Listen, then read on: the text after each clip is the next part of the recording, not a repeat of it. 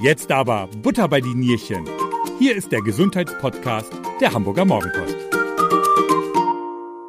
nächste bitte. Das Knie gehört mit zu den wichtigsten Gelenken. Wenn das nicht intakt ist, wäre an eine schmerzfreie Fortbewegung gar nicht erst zu denken. Knieschmerzen gehören heutzutage zu den häufigsten orthopädischen Beschwerden, die auftreten. Man schätzt, dass rund 10 Millionen Deutsche Probleme mit den Knien haben. Damit die Gelenke einwandfrei funktionieren, arbeiten viele Sehnen, Bänder, Muskeln gut miteinander. Auch der Knorpel gehört dazu. Und genau über den möchte ich mich heute etwas näher unterhalten. Mein Name ist Stefan Fuhr und ich bin heute zu Gast im Agiles Gelenkzentrum in Hamburg-Eppendorf. Bevor es mit dem Podcast losgeht, möchte ich noch auf den heutigen Partner hinweisen.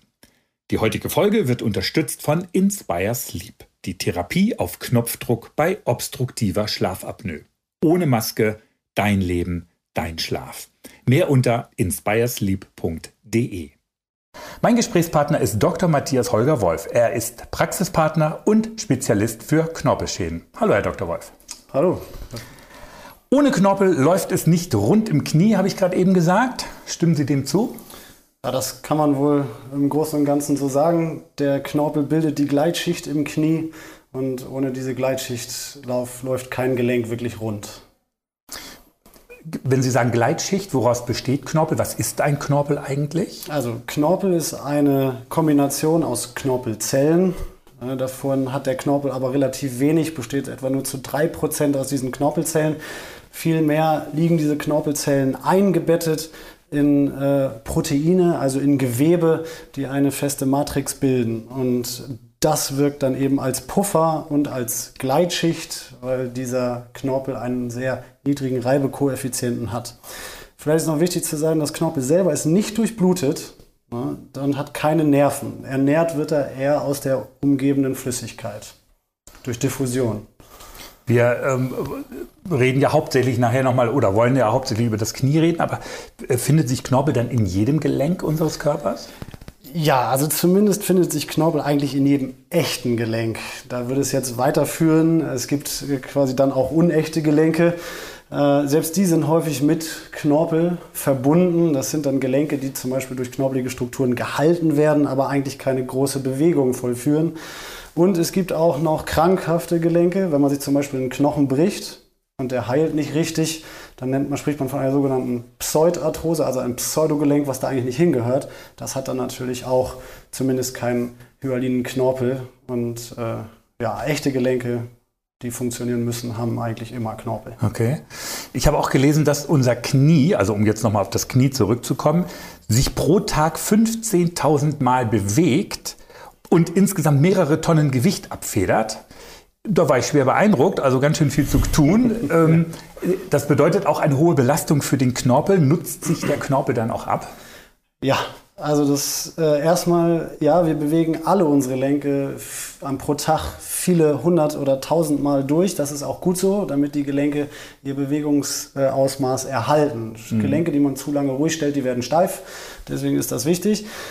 Beim Knie ist das besonders spannend, weil es eben, wie Sie schon gesagt haben, teilweise mehrere Tonnen Gewicht äh, abfedern muss. Ich erzähle meinen Patienten immer ein schönes Beispiel, zum Beispiel der Knorpel hinter der Kniescheibe.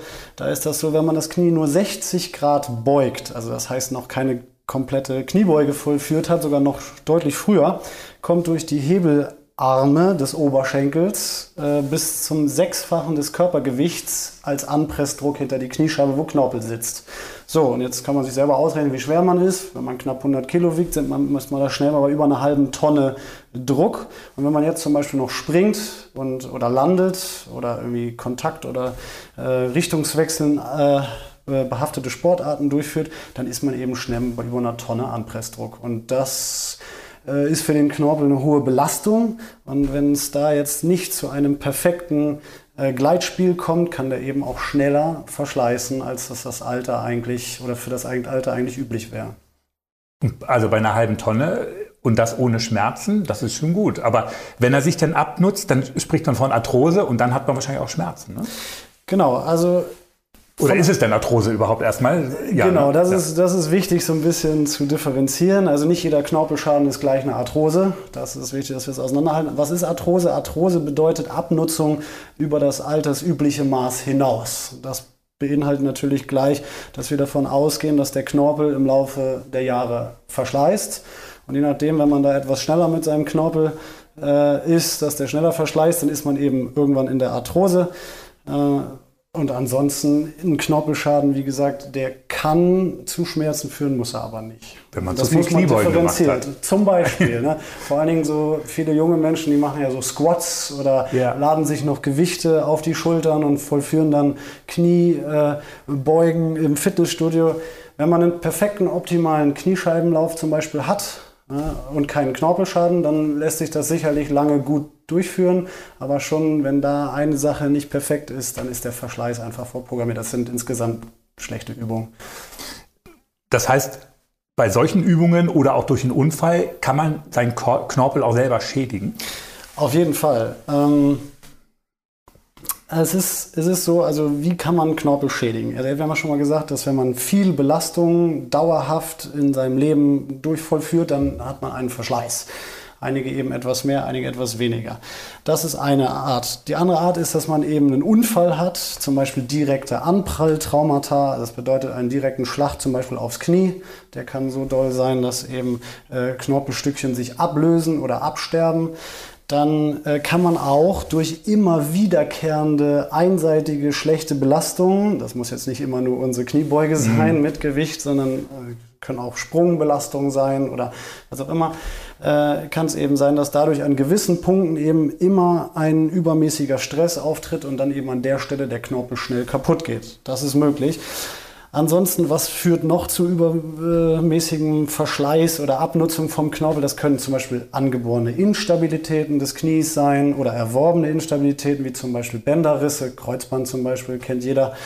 Äh, Kreuzbandrisse oder auch Rotations- oder Achsfehlstellungen im Knie. Manche Leute wissen, sie haben eher ein X-Bein oder eher ein O-Bein, so wie Pierre Litbarski damals. Da kann man sich schon vorstellen, dass bei seinem Knie eher die Innenseite vom Knie wahrscheinlich belasteter mhm. war als wenn jemand zum Beispiel eine perfekte Achse hat. Es gibt auch noch mechanische Hindernisse im Knie, äh, im Knie, die dazu führen können, wie zum Beispiel Schleimhautfalten, die sich in der Entwicklung oder nach der Entwicklung unseres Knies nicht richtig zurückgebildet haben oder was weiß ich, Fremdkörper im Knie oder wie auch immer, die führen natürlich zu Knorpelschäden.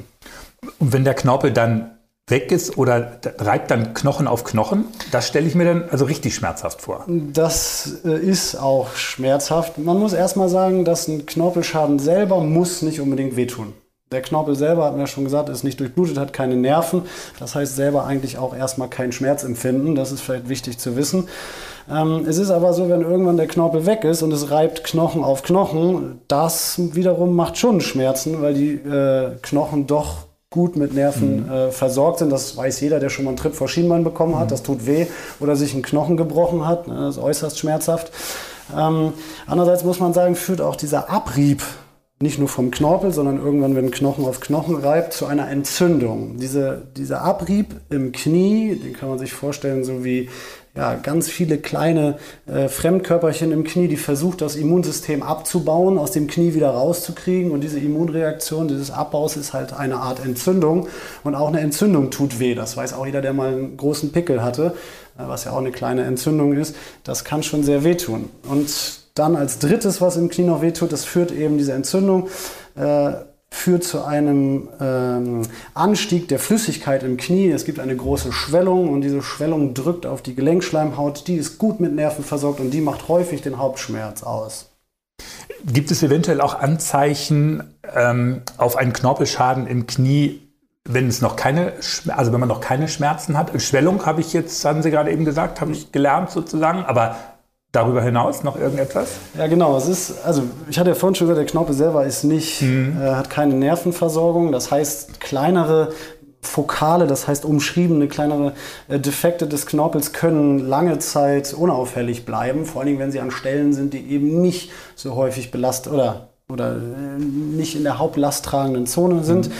Nichtsdestotrotz, so Frühwarnungen sind zum Beispiel, wenn das Knie eben häufig knackt und knirscht. Das kann, also das Knacken muss nicht, ein bisschen knackig sein ist völlig okay, aber äh, kann ein Hinweis sein und äh, vor allem, wenn das Knie dann zum Beispiel nach einer Belastung dick wird, äh, wehtut, vor allem in der Nacht, Und wenn das eben dann irgendwann schon bei der Belastung auftritt, dann sollte man spätestens nachgucken, warum ist das eigentlich so. Meistens sind das schon Warnhinweise, die, die einen an einen Knorpelschaden oder zumindest an irgendein mechanisches Problem denken lassen. Okay. Nachgucken ist ein gutes Stichwort. Wie wird ein Knorpelschaden diagnostiziert? Ja, es schwebt ja immer so das Damoklesschwert Kniespiegelung so überein dann gleich. Ja, ne? die, die, Zeiten sind hoffentlich so ein, oder rücken so ein bisschen in den Hintergrund okay. heutzutage. Also als allererstes kommt der Patient natürlich zu einem in die Sprechstunde und dann erzählt er einem, ja, immer wenn ich, keine Ahnung, Treppen steige, dann tut es mir hinter der Kniescheibe weh. Also das nennt man Anamnese, also das heißt die Geschichte des Patienten, die einem erzählt und, und das äh, führt einen dann schon, meistens schon auf die richtige Bahn. Ne? Also das spricht dann zum Beispiel für einen Knorpelschaden oder für ein mechanisches Problem, es muss nicht gleich ein Knorpelschaden sein, hinter der Kniescheibe. Nach der Anamnese steht immer die körperliche Untersuchung. Dann nimmt man das Knie des Patienten in die, in die Hand oder schaut sich den Patienten erstmal an. Wie ist die Beinachse? Wie steht er? er Gibt es da irgendwelche groben Auffälligkeiten?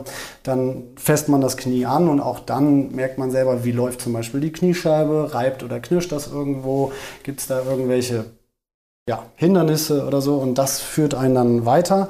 Und wenn man dann, wenn der Arzt dann, oder ich in dem Fall, äh, der Meinung ist, da könnte ein Knorpelschaden sein, dann muss man eben gucken, je nachdem wie alt auch der Patient ist und ob man damit rechnet, dass er schon einen groben Verschleiß hat, wo man jetzt einzelnen Knorpel nicht mehr reparieren kann, sondern eher so Richtung Arthrose unterwegs ist, würde man den Patienten eher erstmal ins Röntgen schicken, um zu gucken, äh, wie also oder da sieht man den Knorpel selber nicht, aber zum Beispiel knöcherne Veränderungen oder eben auch indirekt kann man Rückschlüsse auf den Knorpelzustand ziehen.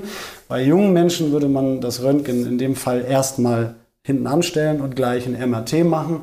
Ähm, wobei dann zum Beispiel ein 3-Tesla-MRT, das ist ein sehr großer Magnet, ein, besonderer, ein besonderes MRT, guten Aufschluss über äh, die Knorpelstruktur und Qualität geben kann. Und mittlerweile ist die so gut, dass diese sogenannte diagnostische Kniegelenkspiegelung, von der Sie anfangs mhm. gesprochen haben, eigentlich heute nicht mehr äh, zum Standard gehört und eher Ausnahmefällen vorbehalten sein sollte. Okay. Bevor wir jetzt mal zur Behandlung kommen, was mir gerade so eingefallen ist, Hält ein Knorpel eigentlich von selbst auch wieder? Wächst der von selbst wieder nach? Also wenn ich jetzt sage, okay, ich habe was, jetzt stelle ich das Knie ein bisschen ruhig, lege das Bein hoch eine Woche mhm. oder so und Jein, sag ich mal, vorsichtig, also eher nein. Hoffnung. Muss man, ja, genau. Also erstmal muss differenzieren. Wir kommen mit sogenannten Hyalinen, dem guten Knorpel, also in Anführungsstrichen dem guten Knorpel auf die Welt. Das ist der Knorpel, der ist sehr stabil, der hält eben ohne Probleme auch eigentlich bei gut, äh, guten mechanischen äh, Eigenschaften eben auch Tonnen von Druck stand und, äh, und hält das. Ähm, sollten die oberflächliche Schichten von diesem Knorpel zum Beispiel aufgeraut sein oder so, gibt es gute Möglichkeiten, dass sich das nochmal beruhigen kann. Aber so richtig heilen tut dieser Hyaline-Knorpel nicht. Wir kommen mit dem, mit dem Angebot oder äh, was wir mit dem Hyaline-Knorpel auf die Welt und dann haben wir Zeit, den zu verbrauchen. So, es ist aber so, dass der Körper quasi eine Art Reparationsersatzknorpel bilden kann. Das ist quasi der Faserknorpel. Und äh, der hat etwas minderwertigere äh, Eigenschaften, also der hält bei weitem nicht so viel Druck stand. Äh, nichtsdestotrotz kann das trotzdem zu einer ja, Art Verbesserung der Beschwerden führen, wenn man zum Beispiel kleine Knorpelareale eben dann mit einem Ersatzknorpel zugekleistert hat, sage ich mal umgangssprachlich, als wenn dann ein Loch wäre. Okay. Dann sind wir ja schon fast mittendrin in der Behandlung. Ich habe in der Vorrecherche ähm, auch gesehen, es gibt eine Vielzahl an Behandlungsmöglichkeiten. Mögen Sie uns einmal einen Überblick geben? Ähm, ja, auf jeden Fall. Also, äh, was man alles machen kann, ist folgendes. Früher, früher hat man häufig mit so einer Kniegelenkspiegelung kleine Knorpeldefekte geglättet, also sogenannte Abrasionsarthroplastik oder Chondroplastiken gemacht. Das heißt, da hat man einfach Knorpelfransen Fransen glatt äh, geschält. Dann gibt es die Möglichkeit, äh, dass man quasi kleine Löcher in Knochenstellen setzt im Knie, die jetzt keine Last tragen, also eine sogenannte Mikrofrakturierung oder auch Prädiborung genannt, in der Hoffnung, dass eben Stammzellen, die im Knochenmark noch vorhanden sind, also pluripotente. Das bedeutet, die haben mehrere Möglichkeiten, sich zu entwickeln, zum Beispiel auch vielleicht zu Knorpel oder eben diesem Faserknorpel zum Beispiel. Die versucht man dann freizusetzen durch diese Löcher und hofft, dass die sich eben in diese Knorpeldefekte setzen und da eben zu einer Art ja, Heilung kann man ja nicht sagen, aber einer Verbesserung oder Reparation äh, führen und dadurch eben zu einer Verbesserung der Beschwerden. Das wurde dann irgendwann weiterentwickelt, dass man eben über diese gebohrten Löcher, wenn man die direkt in den Knorpelschaden gesetzt hat, eine Membran quasi gelegt hat, auch teilweise aus Matrixproteinen, die im Knorpel gewünscht sind, zum Beispiel dieses Kollagen. Ich glaube, das haben auch künstlich, aber künstlich. Genau, ja, oder ange also das gab es auch aus, aus, zum Beispiel aus Schweinemembranen okay. äh, mhm. oder solche Geschichten. Aber ähm, äh, und um eben äh, dann diese, diese Einblutung an Ort und Stelle zu halten ähm, und dadurch eben eine, eine gelenkte Reparation äh, durchzuführen, dann gibt es heutzutage, also das, dieses sogenannte AMIC-Verfahren, was ich Ihnen gerade erzählt habe, ist ein völlig legitimes Verfahren heute auch noch.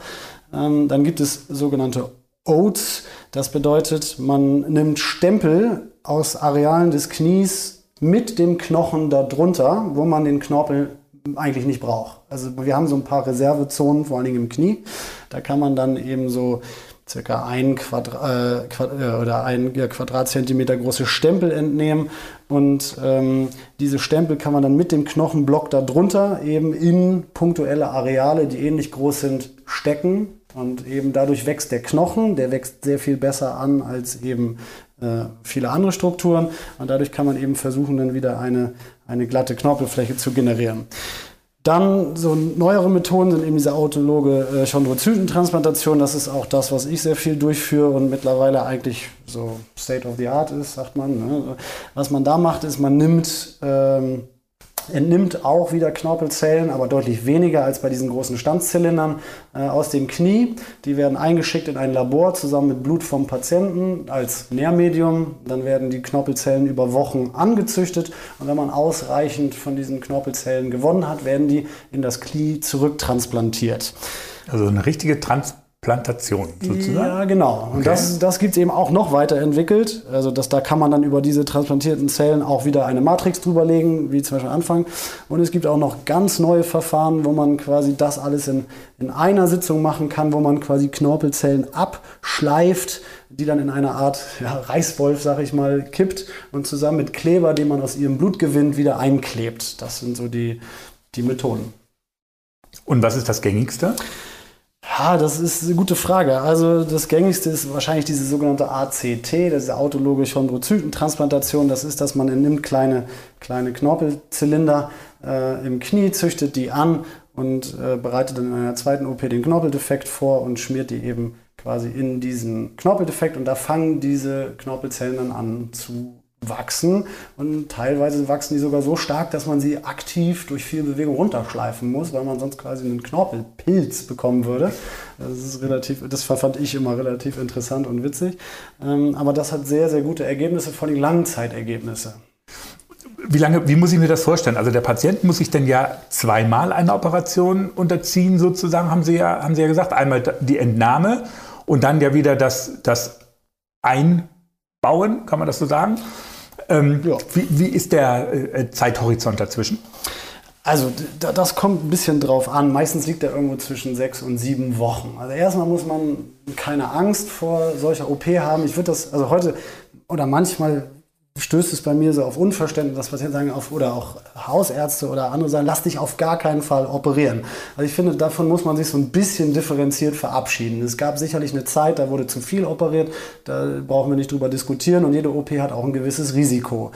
Bei einem Knorpelschaden ist es eher ein bisschen andersrum, würde ich sagen. Es ist so, dass wenn man oder der Arzt sagt, der Knorpelschaden ist noch zu reparieren, dann ist das eher was Gutes, als zu sagen, lass dich auf keinen Fall operieren ähm, weil nämlich viele äh, Knorpelschäden und gewisse Arten von Knorpelschäden sind einfach auch nicht mehr zu reparieren.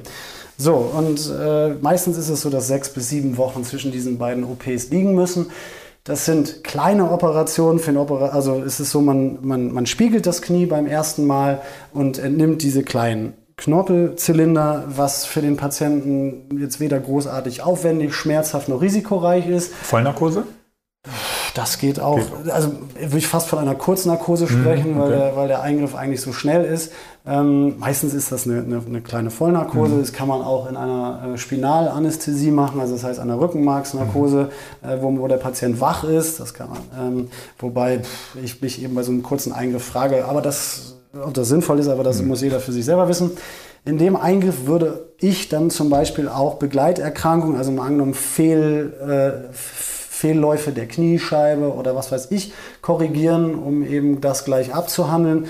Und dann meistens ist es so sechs bis sieben, manchmal acht Wochen später kommt, werden dann die Knorpelzellen wieder implantiert. Und das ist meistens, oder das ist eigentlich meistens wieder ein, eine, eine Gelenkspiegelung. Also das heißt für den Patienten eigentlich ein Eingriff mit wenig Trauma, sage ich mal, und eigentlich der auch selber wenig Schmerzen verursacht. Ähm, aber danach beginnt eine relativ aufwendige Nachbehandlungszeit für den Patienten. Also deutlich aufwendiger als das, was ich machen muss.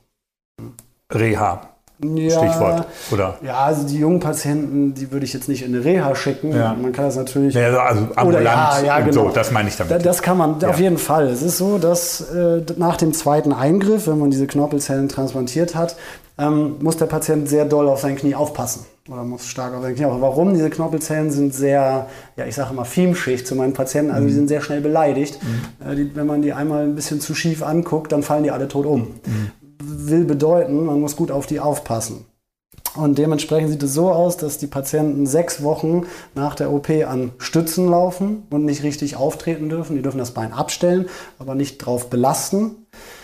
Darüber, da kann man dann noch Abstriche machen, je nachdem, wo der Knorpelschaden ist, kann man das bei cleveren Patienten, die gut mitarbeiten, kann man dann da gewisse Freiräume ein, äh, einräumen, wobei man eigentlich davon ausgehen sollte, sechs Wochen an Stützen plus sechs Wochen eine Schiene, die gewisse Bewegungsausmaße limitiert, plus viel Training zu Hause, mit auf einer sogenannten Motorschiene, also ein, ein Motor, der das Knie durchfährt, während man zum Beispiel im Bett oder auf der Couch liegt. Und das teilweise. Also man so beugt und streckt. Genau, so, ne? man ja. beugt und streckt ja. zum Beispiel. Und das drei bis vier Stunden pro Tag. Also das ist schon, da hat der Patient schon einiges zu tun. Und nach diesen sechs Wochen ist man dann auch nicht ganz durch. Da kommt dann zwar diese Schiene weg und diese Motorschiene braucht man dann auch nicht mehr nehmen. Und die Stützen kann man dann in die Ecke stellen.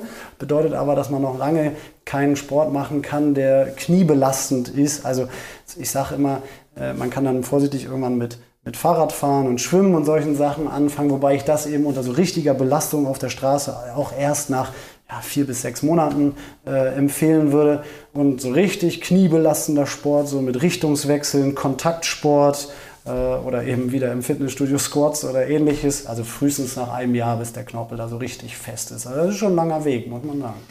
Aber wenn Sie jetzt sagen, so auch nach, also von der ersten Entnahme dauert es nochmal sechs Wochen, dann nochmal sechs Wochen, bis dann wieder so halbwegs man das Knie belasten kann.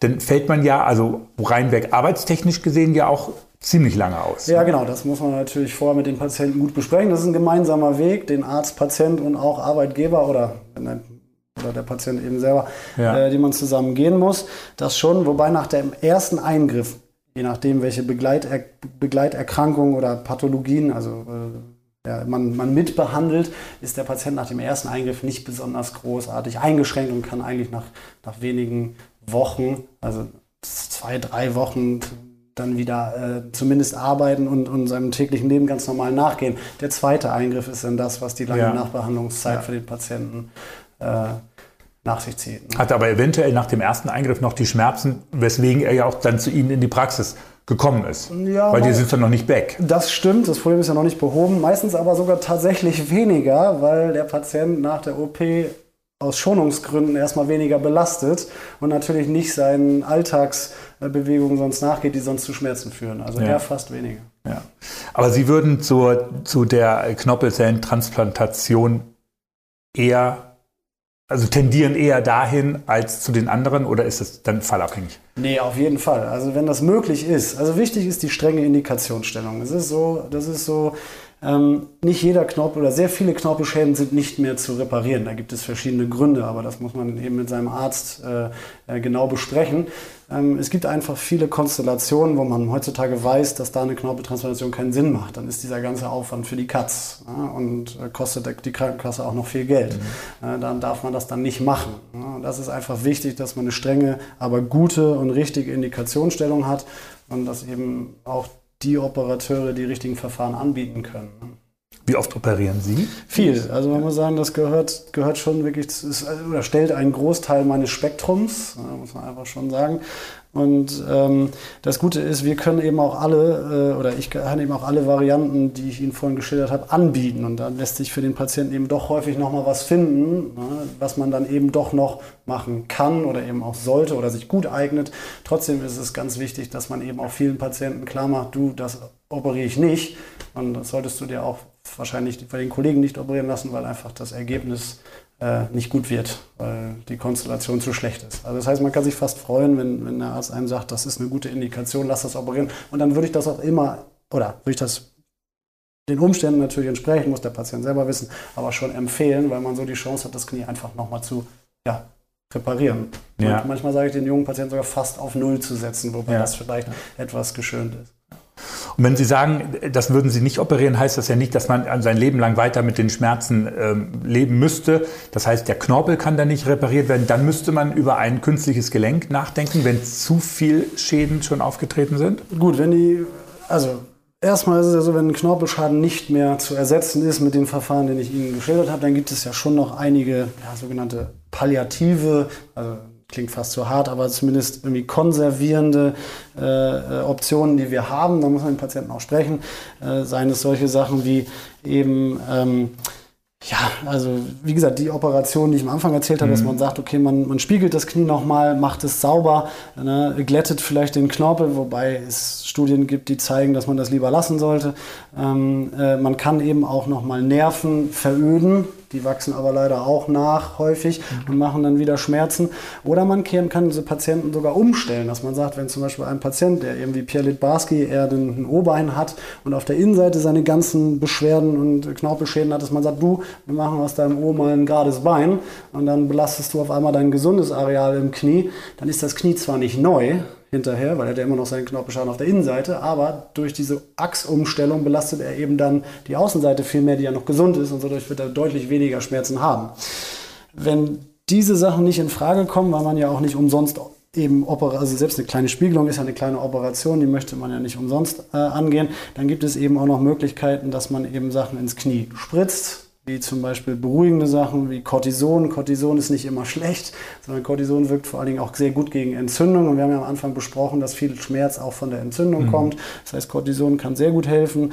Ähm, dann Hyaluron, das hat, ist, glaube ich, auch in aller Munde. Das ist, ist natürlich äh, keine Kausa kein kausaler Ansatz, also ein reparativer Ansatz, sondern das ist eher eine Art Schmiermittel, was möglichst dickflüssig sein soll und lange halten soll im Knie, dass der Körper nicht so schnell abbaut, äh, quasi als eine Art Gelenkschmiere oder Schmiermittel dienen soll. Dann gibt es eben diese ACP oder PRP-Therapien. Das sind Therapien, da nimmt man äh, dem Patienten Blut ab, filtriert gewisse Bestandteile äh, aus dem äh, Blut heraus und spritzt die eben ins Knie, um, den, um eine Art Reparation oder vermehrte Reparation durch den Körper anzuregen. Das sind Möglichkeiten. Dann irgendwann, wenn man eher so Richtung weiter palliativ geht, kann man äh, zum Beispiel dem Patienten auch äh, strahlende Mittel ins Knie spritzen. Die sollen die Gelenkschleimhaut, die für einen Großteil der Beschwerden äh, zuständig ist, weil die eben sehr viele Nerven hat und auch zum Beispiel für die Schwellung verantwortlich ist, da entsteht der, der Erguss im mhm. Knie, äh, verödet. Und durch dieses Veröden kann man eben, also durch dieses radioaktive äh, Mittel, was man ins Knie spritzt, eben diese Gelenkschleimhaut veröden und dadurch kann das auch zu einer deutlichen Erleichterung führen. Wenn ich das alles gar nicht möchte, also jetzt, was kann ich tun, damit ich vor, also Stichwort Vorsorge, Vorbeugen, was kann ich tun, wenn ich jetzt noch einen gesunden Knorpel habe, dass der auch immer gesund bleibt.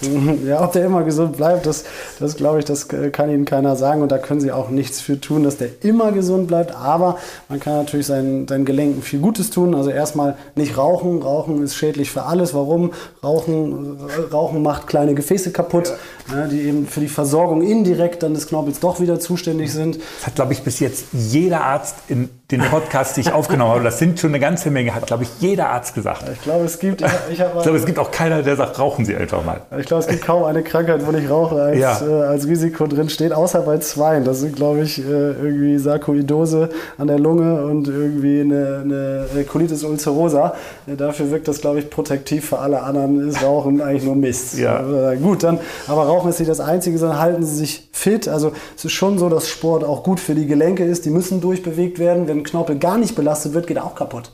Der Körper baut alles, was er nicht benutzt, auch ab. So wie Muskeln. Wenn man Muskeln nicht trainiert, werden die abgebaut. Und das Gleiche ist auch mit äh, Knorpel so.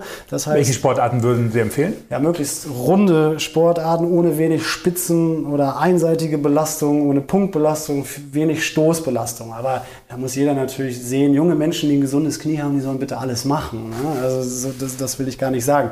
Aber wenn man erstmal einen Knorpel oder ein leichtes mechanisches Problem oder einen Knorpelschaden hat, dann sollte man eher auf, auf runde Bewegungen, also ohne viel Kniebeugen oder mhm. Squats, was wir ja schon besprochen haben, wie, wie Fahrradfahren mit eher höherem Sattel, um nicht so tief zu beugen. Oder äh, eben ein Cross-Trainer ist eine feine Sache. Nordic Walking sind gute Geschichten. Ne? Schwimmen ist immer gut, weil man das eigene Körpergewicht nicht trägt und trotzdem alle Muskeln trainiert. Solche Sachen machen. Also das heißt, joggen sollte, eher nicht. Ja, Joggen kommt drauf an. Solange man noch keinen Schaden im Knie hat, ist sicherlich nicht schlecht. Je nachdem, wie viel Gewicht man auch oben mit drauf bringt. Aber wenn man erstmal einen kleinen Schaden hat, Joggen ist sicherlich fürs Knie nicht die beste Belastung. Da brauchen wir nicht drüber reden. Ne? Also einseitige Fehlbelastung auf jeden Fall vermeiden und eben auch Überbelastung. Also es ist einfach so, dass zum Beispiel so Marathonläufer äh, häufig, die, die laufen bis in die Ermüdung der Muskeln rein und Sie können sich vorstellen, wenn irgendwann die stabil, stabilisierende Muskulatur am Knie aufgibt, weil sie alle ist, dann laufen sie quasi im Gelenk. Und da findet man häufig eben auch, gerade bei diesen exzessiven Sportarten, dann, dann doch auch viel Knorpelverschleiß. Ja. Und wie sieht es mit ähm, Nahrungsergänzungsmitteln aus? Man äh, sieht ja ab und zu mal Anzeigen, da geht es um Hyaluronsäure, Glucosaminosulfat habe ich gelesen, weiß gar nicht, was das ist. Habe auch jetzt vergessen nachzugucken. Und bestimmte Vitamine, macht das aus Ihrer Sicht Sinn? Also diese ganzen Nahrungsergänzungsmittel, das, das sind, oder da sind häufig Stoffe drin, wie zum Beispiel diese Glucosaminoglycane, das sind, äh, das sind eigentlich Stoffe, die im Endeffekt im Knorpel verbaut sind und die Idee daran ist natürlich, dem Körper alle Stoffe, die er bei seiner Reparation gebrauchen könnte, möglichst in, in Hülle und Fülle zur Verfügung zu stellen, so nach dem Motto, bitte verbau das doch. Das ist so der Hintergedanken an dem ganzen Geschehen. Und die Vitamine sorgen eben dafür, dass der Knorpel, äh, Quatsch, dass der Körper eben äh, Reparationen äh, be be äh, betreibt. Man muss aber fairerweise sagen, es gibt keine einzige Studie, die äh, beweist, äh, dass das wirklich was bringt. Allerdings muss ich fairerweise zugeben, ich glaube, hätte ich so ein Problem, ich würde auch versuchen, alles auszuschöpfen, ja, ja. was geht. Ja. Aber man muss schon fair bleiben und sagen, dass ja, es gibt keine einzige Studie, die das beweist, dass es irgendwas bringt. Wenn man sich gesund ernährt, glaube ich, hat man die Stoffe alle in ausreichendem Maße zur Verfügung. Herr Dr. Wolf, ich danke Ihnen ganz herzlich für das Gespräch. Ja, sehr gerne. Sehr aufschlussreich. Ganz, ganz meinerseits. Dankeschön. Liebe Hörer, auch Ihnen herzlichen Dank, dass Sie wieder eine Folge unseres Gesundheitspodcasts Butter bei den Nierchen gehört haben.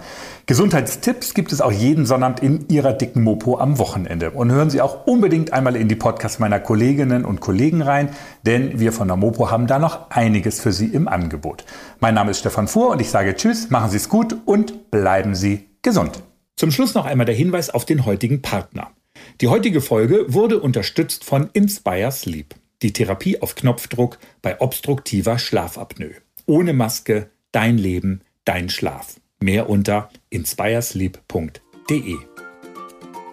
Das war Butter bei die Nierchen, der Gesundheitspodcast der Hamburger Morgenpost. Die nächste